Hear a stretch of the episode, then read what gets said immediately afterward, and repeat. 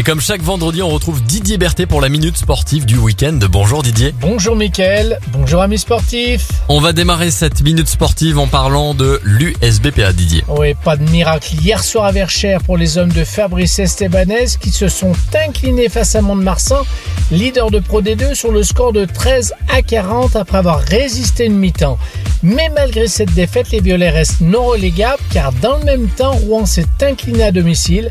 Place au repos après un bloc éprouvant avant de commencer le prochain à Oyonnax et ensuite à Bayonne face à deux équipes du top 3 de la division. Allez, on enchaîne avec le foot et le FBBP 01. Oui, Mickaël, après le faux pas à domicile la semaine dernière, les Bleus se déplacent deux fois consécutivement, ce soir à Saint-Brieuc à 19h et à Sedan vendredi prochain.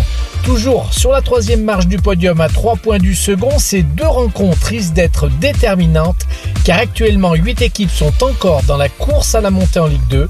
Donc une victoire ce soir en déplacement serait de bon augure pour la suite du championnat. Et on termine avec le basket Didier et évidemment la Gielbourg. Oui, la Gilbourg est toujours en lice dans les trois compétitions, championnat Eurocup et Coupe de France, qu'elle va alterner durant tout ce mois de mars avec demain soir un déplacement dans la capitale pour affronter le promu Paris Basket.